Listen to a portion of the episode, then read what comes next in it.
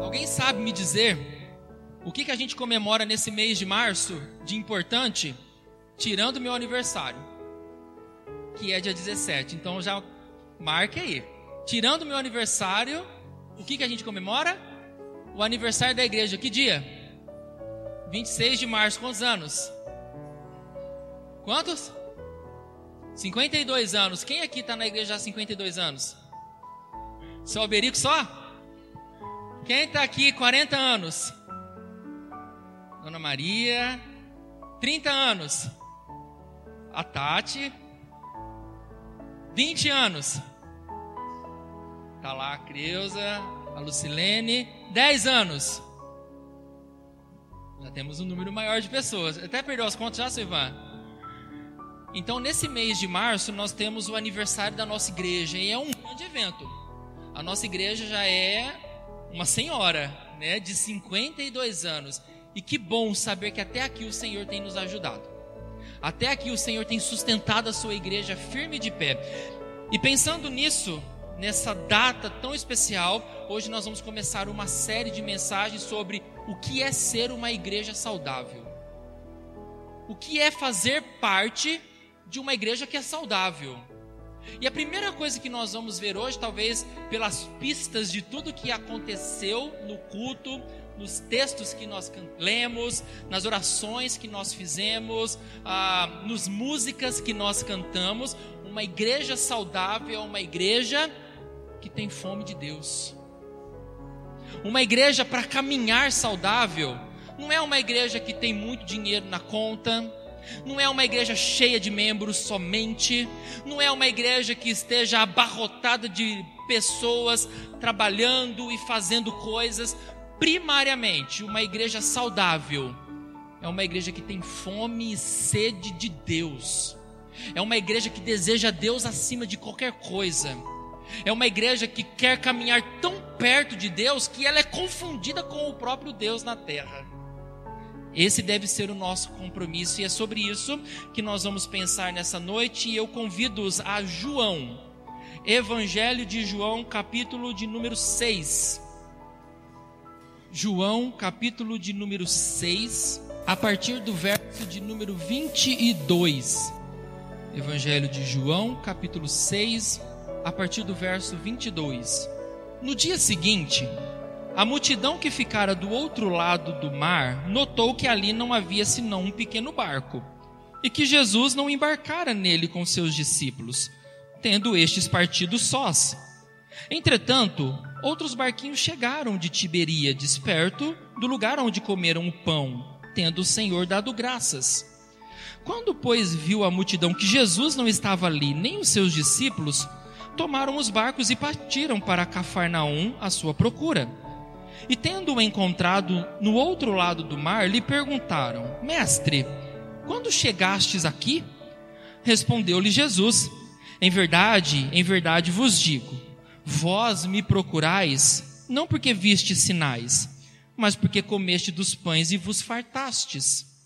Trabalhai, não pela comida que perece, mas pela que subsiste para a vida eterna, a qual o Filho do Homem vos dará, porque Deus, o Pai, o confirmou com o seu selo.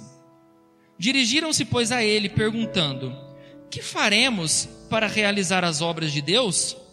Respondeu-lhe Jesus: A obra de Deus é esta, que creiais naquele que por ele foi enviado. Então disseram eles: Que sinal fazes para que o vejamos e creiamos em ti? Quais são os teus feitos? Nossos pais comeram o maná no deserto, como está escrito: Deu-lhes pão a comer do céu. Replicou-lhe Jesus: Em verdade, em verdade vos digo: Não foi Moisés quem vos deu o pão do céu. O verdadeiro pão do céu é meu Pai quem vos dá. Porque o pão de Deus é o que desce do céu e dá vida ao mundo. Então lhe disseram: Senhor, dá-nos sempre desse pão. Declarou-lhes, pois, Jesus: Eu sou o pão da vida. O que vem a mim jamais terá fome, e o que crê em mim jamais terá sede. Porém, eu já vos disse que, embora me tenhais visto, não credes. Todo aquele que o Pai me dá, esse virá a mim, e o que vem a mim, de modo nenhum lançarei fora. Porque eu desci do céu, não para fazer a minha própria vontade, e sim a vontade daquele que me enviou. E a vontade de quem me enviou é esta: que nenhum eu perca de todos os que me deu, pelo contrário, eu ressuscitarei no último dia. De fato, a vontade de meu Pai é que todo homem que vir o Filho e nele crer tenha a vida eterna, e eu ressuscitarei no último dia. Te damos graças, Deus, pela tua palavra e rogamos ao Senhor que fale conosco nesse momento. Que o Senhor nos alimente com o pão do céu que é Cristo e que isso alimente a nossa vida para essa jornada nesse mundo. Que o Senhor seja a maior porção, ó Deus, do nosso coração e que o Senhor seja aquilo que nós buscamos com muita ansiedade para podermos ser verdadeiramente alimentados. Que o Senhor nos abençoe. Eu oro em nome de Jesus. Amém. Existe um pastor no Havaí que ele chama Wayne Cordeiro. Ele escreveu um livro que chama A Igreja Irresistível. E nesse livro ele conta uma experiência. Eles faziam os cultos num auditório de uma escola então, todo final de semana, a escola abria o espaço para que os cultos dessa comunidade acontecessem. E eles tinham um acordo: se por algum motivo não poderia ser usado o espaço da escola, eles avisariam com antecedência de meses, para que então a igreja pudesse se organizar num outro lugar mas por uma falha de comunicação, eles avisaram a igreja que o espaço, num determinado final de semana, não poderia ser usado, e isso foi coisa de seis semanas antes. Então, vamos pensar numa igreja onde a média de pessoas que passam pelos cultos de final de semana são 10 mil pessoas. Onde encontrar um lugar de maneira emergencial para que houvesse um culto no sábado e dois cultos no domingo, que comportasse 10 mil pessoas. Então eles começaram a procurar todos os lugares possíveis na cidade com o intuito de reunir o povo para o culto do final de semana. Mas eles não encontraram. Todas as portas estavam fechadas com compromissos e sobrou apenas uma possibilidade: fazer o culto numa praça céu aberto. Até aí, problema nenhum. Mas quando o pastor narra, ele diz que o problema é o clima no Havaí porque um dia você tem sol e no outro dia muita chuva. Então eles não poderiam contar com o apoio climático, porque isso era uma situação que eles já esperavam. Então, essa foi a situação e a solução foi: vamos fazer então o culto a céu aberto na praça da cidade. E aí, o pastor Wayne Cordeiro narra que eles começaram a fazer orações pedindo a Deus que abençoasse o final de semana para que o povo pudesse cultuar seco. Diz o texto que chegou o final de semana. Eles se reuniram no sábado com uma leve garoa. O pastor chega em casa e antes de se deitar ele faz a seguinte oração: Deus, o Senhor sabe como tenho sido fiel no seu serviço esses anos todos não pedi vida longa, nem a vida dos meus inimigos. Por isso eu te rogo, pelo brilho do sol sobre o teu amado povo, que deverá reunir-se pela manhã, para que possamos louvar-te secos. Ele se sentiu satisfeito com esse pedido e foi dormir. Quando ele acorda de manhã, o que está acontecendo? Chuva, e muita chuva. E no testemunho ele diz que ele se levanta e a oração dele mudou agora. A oração dele é: Caro Deus, não aceitamos isso. Fecha a torneira, por favor. E ele sai em direção à praça.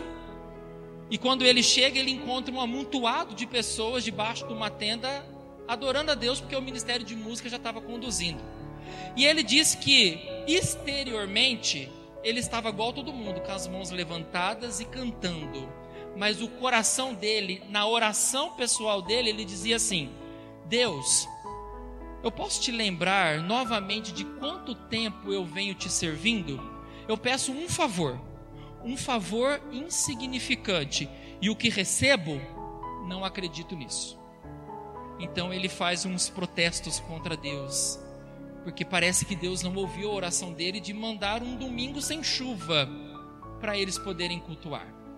E ele diz que ele se lembra de ouvir Deus respondendo. E a resposta de Deus para ele foi assim: Você está mais preocupado com a ausência de chuva do que com a minha presença. Às vezes, irmãos, não é essa de fato a nossa situação? A gente está tão preocupado com outras coisas que a gente se esquece de desejar a presença de Deus mais do que qualquer outra coisa. Nós ansiamos tanto coisas dessa vida que nós desejamos pouco Deus. E ele diz assim: Deus tinha razão. Sem a sua presença, um céu ensolarado equivaleria a apenas isso: um dia ensolarado. No entanto, com a sua presença, até uma manhã chuvosa poderia ser o começo de um avivamento capaz de transformar as ilhas havaianas. O que, que esse texto, o que, que esse testemunho, o que, que esse relato ensina para mim e para você?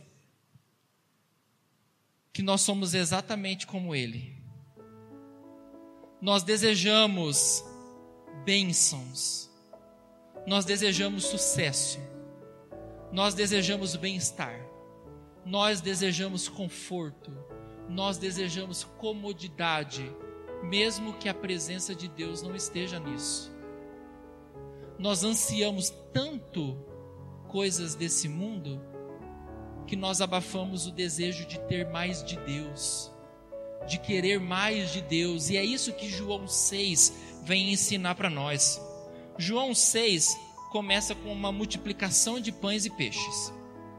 O texto começa com uma multidão se reunindo em torno de Jesus, no versículo 2 porque eles tinham visto Jesus curar enfermos. Então a multidão agora ela vai até Jesus porque elas têm um interesse de ver Jesus em ação. E Jesus, ele sabia disso. Ele sabia da motivação do coração dessa multidão. Mas aí o texto começa dizendo que Jesus vai testar os seus discípulos. Jesus chega para um, para um discípulo chamado Filipe e diz assim: Filipe, Tá vendo essa multidão toda aqui? Depois, com calma na sua casa, você lê o capítulo 6. O texto vai dizer que havia ali 5 mil homens. Só homens. Mas ele não contou mulheres e crianças que poderiam haver ali.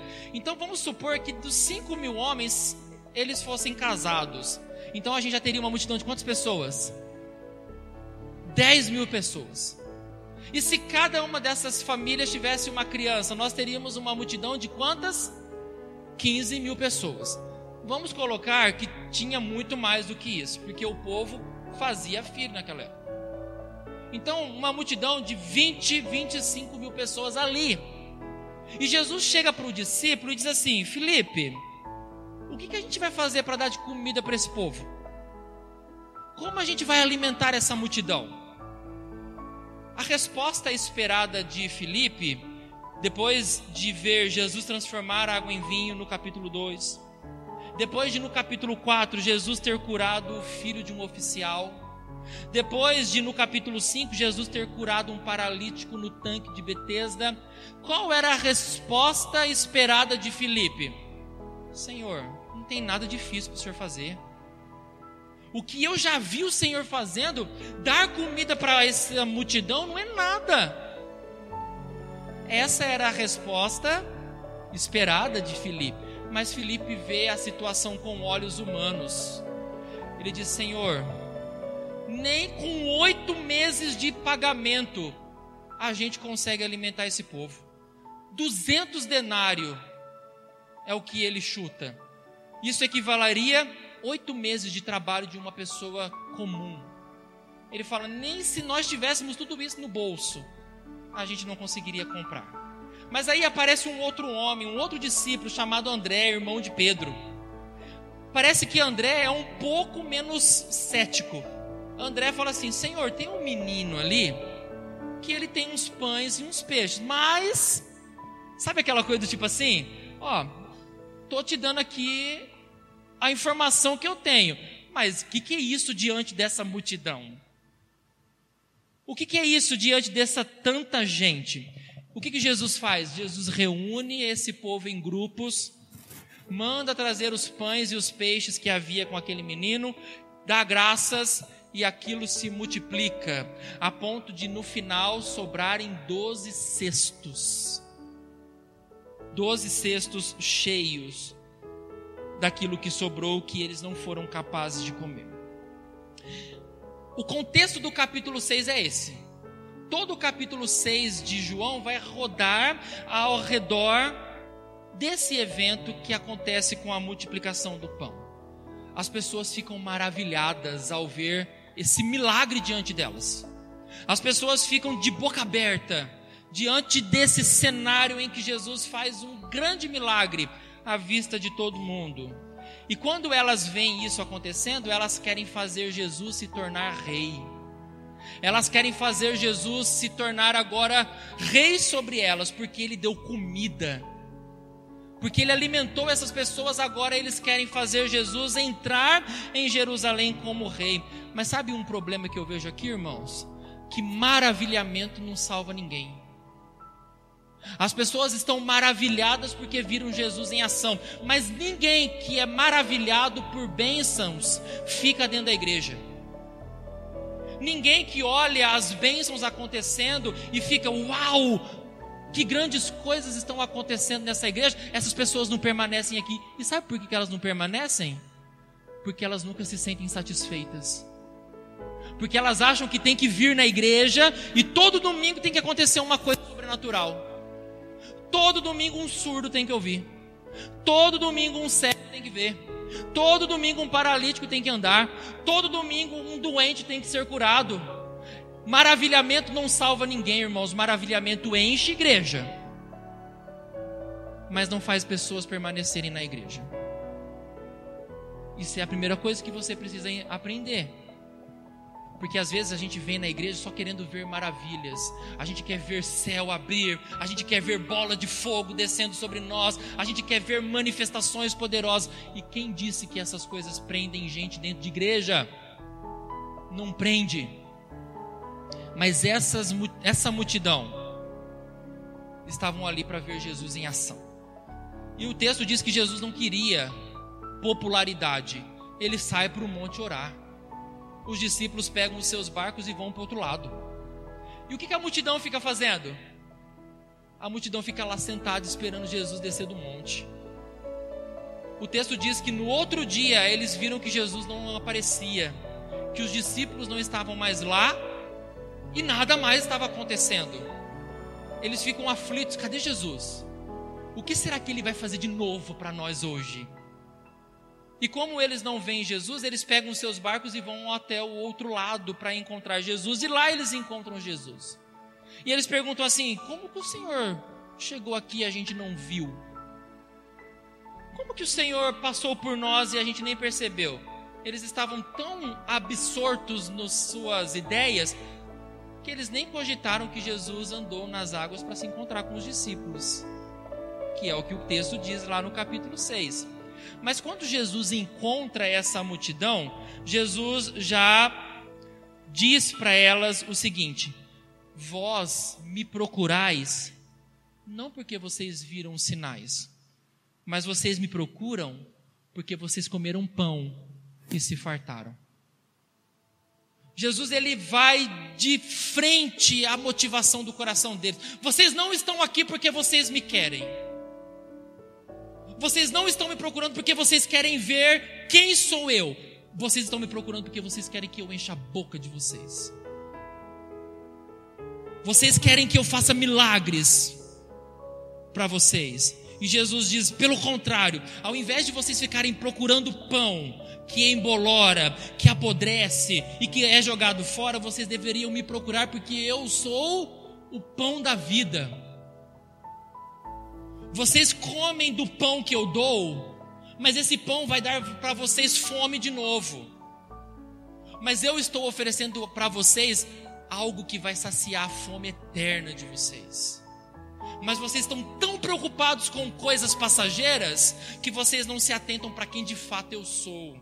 E Jesus começa esse diálogo com eles. E eles estão tão cegos para quem é Jesus que eles dizem assim: mostra para nós então alguma coisa para a gente acreditar em você. Não parece ridículo? Eles pedirem mais coisas para Jesus fazer, para acreditarem nele. Mas é isso que a multidão pede. E a multidão ainda quer argumentar com Jesus. Quando eles dizem assim: Olha, no deserto, Moisés também deu pão para o povo. 40 anos, não foi um dia, não. Então, é como se eles dissessem assim: esse seu milagre não é nada novo debaixo do sol. Esse milagre de dar pão para as pessoas comerem, a gente já viu na nossa história. Cínicos eles, né? Querendo colocar Jesus contra a parede. Faz alguma coisa diferente que a gente nunca ouviu falar. Faz alguma coisa aí espetacular, alguma coisa extraordinária, porque dar pão a gente já viu a gente já ouviu falar. Os nossos pais comeram no deserto. E Jesus começa a argumentar com eles, dizendo assim: vocês não entendem nada do que vocês estão falando. Versículo 35, Jesus diz assim: Declarou-lhes, pois, Jesus: Eu sou o pão da vida. O que vem a mim jamais terá fome, e o que crê em mim jamais terá sede. Os seus pais comeram no deserto, mas morreram mas eu estou dando a vocês um pão que vem do céu, e quem come dele nunca mais vai ter fome e nunca vai ter sede. E Jesus continua nesse diálogo, versículo 55. Jesus começa a dizer assim: vocês têm que comer a minha carne, porque a minha carne é verdadeira comida, e o meu sangue é verdadeira bebida. O povo enlouqueceu. O que ele está falando? Canibalismo. Essa foi a mentalidade deles. Comer a minha carne, beber o meu sangue, enlouqueceu. O que, que você está pedindo para nós? Até que no versículo de número 60 diz: Alguns discípulos, duro é esse discurso. Quem pode ouvir? Até ao ponto de chegarmos no versículo 66. À vista disso, muitos dos seus discípulos o abandonaram e já não andavam com ele. Consegue, irmãos? Aqui é um pano de fundo do que é o capítulo 6, para você ler na sua casa depois. Você consegue entender o que está acontecendo aqui, nesse capítulo? Por que, que as pessoas procuram Jesus? Porque elas querem as bênçãos que Jesus pode dar. Eles não estão procurando o dono da bênção. Eles estão procurando as bênçãos que o dono pode dar. Eles não estão querendo Jesus para poder ser alimentados no seu coração. Quando Jesus começa a falar de coisas eternas, eles não querem ouvir, não. Quando Jesus começa a falar de salvação, quando Jesus começa a falar de vida eterna, quando Jesus começa a falar de mudança de vida, quando Jesus começa a falar de transformação, quando Jesus começa a falar de novo nascimento, quando Jesus começa a falar de arrependimento, quando Jesus começa a falar de, ah, de inferno, quando Jesus começa a falar de juízo eterno, as pessoas não querem ouvir. Porque as pessoas elas não estão com sede de Deus. As pessoas estão com sede de que nos nossos cultos, a gente fale sobre prosperidade, sobre bênçãos, que a gente faça rituais aqui dentro. As pessoas estão na busca disso, porque essas coisas parecem que alimentam. Mas Jesus diz: essas coisas vão deixar vocês com fome de novo, porque vai saciar agora, mas amanhã você quer mais. E é por isso que eu louvo a Igreja Presbiteriana do Brasil.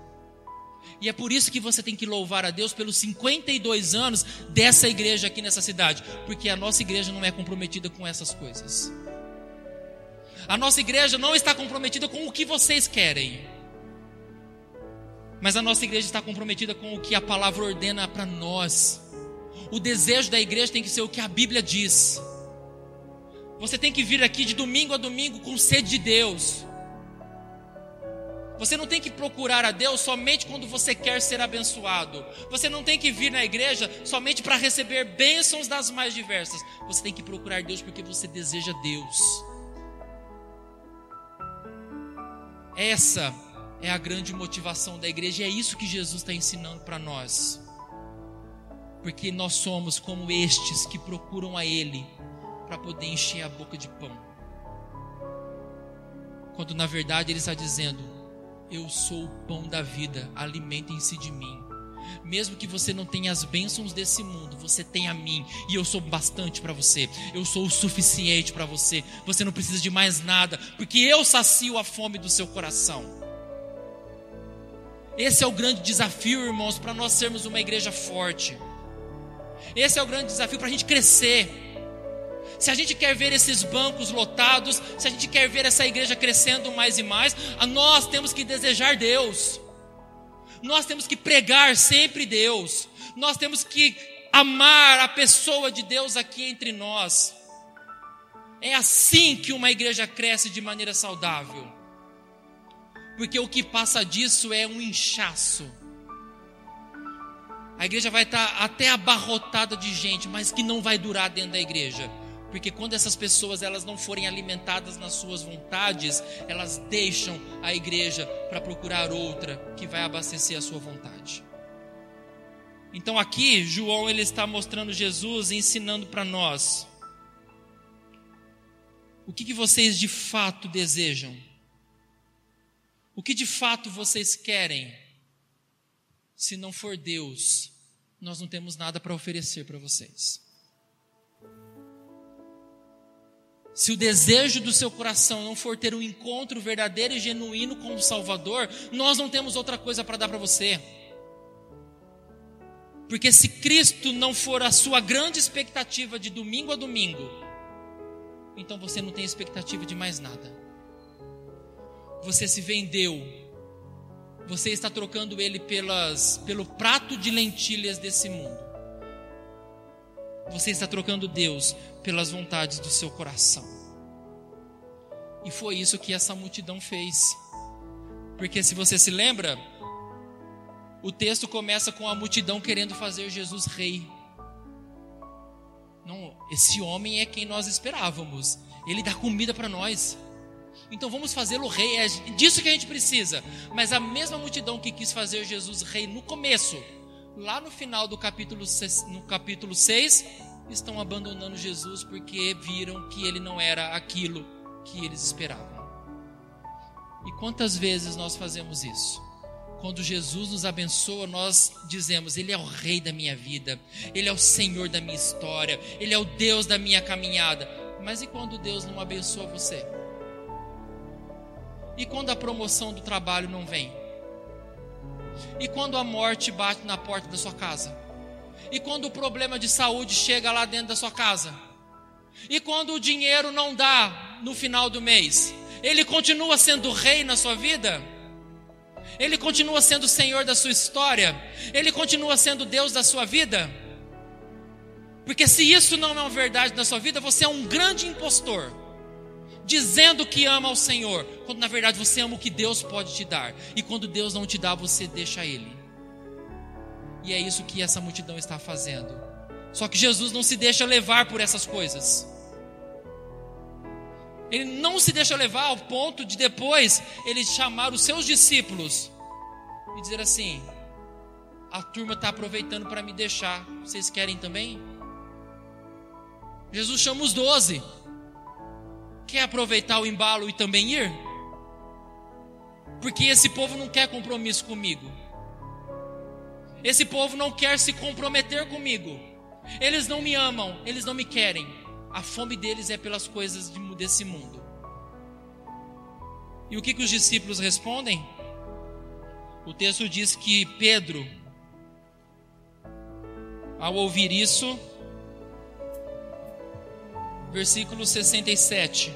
Então perguntou Jesus aos doze: Porventura vocês querem também outros vos retirar? Respondeu Simão Pedro: Senhor, para quem iremos?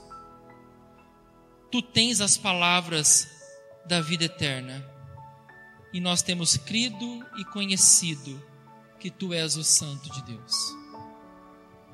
O que nós queremos, irmãos, para nós sermos uma igreja saudável, é de mais gente que diga como Pedro: Senhor, se a gente deixar o Senhor, para quem nós vamos? Quem nós vamos seguir? Só tu tens as palavras de vida eterna. Só o Senhor fala de coisas que alimentam o nosso coração e a nossa alma. Só o Senhor fala de verdades eternas que mexem com o nosso coração. Ninguém fala como o Senhor fala. Se a gente te abandonar, o que vai acontecer de nós, Senhor? Para quem nós vamos? Que em nome de Jesus, irmãos, nós sejamos estes que vão dizer: Senhor, para quem nós iremos? Só tu tens as palavras de vida eterna. Só tu tens as palavras de vida eterna. Então, uma igreja saudável é uma igreja que tem fome e sede do Deus vivo. Uma igreja que tem fome de Deus. Como o próprio pastor Wayne Cordeiro diz, bênção nem sempre tem a ver com números. No fundo, tem a ver com impacto espiritual. O quanto você tem sofrido impacto espiritual na sua caminhada com Jesus. Isso é o que faz a gente ver que realmente somos abençoados.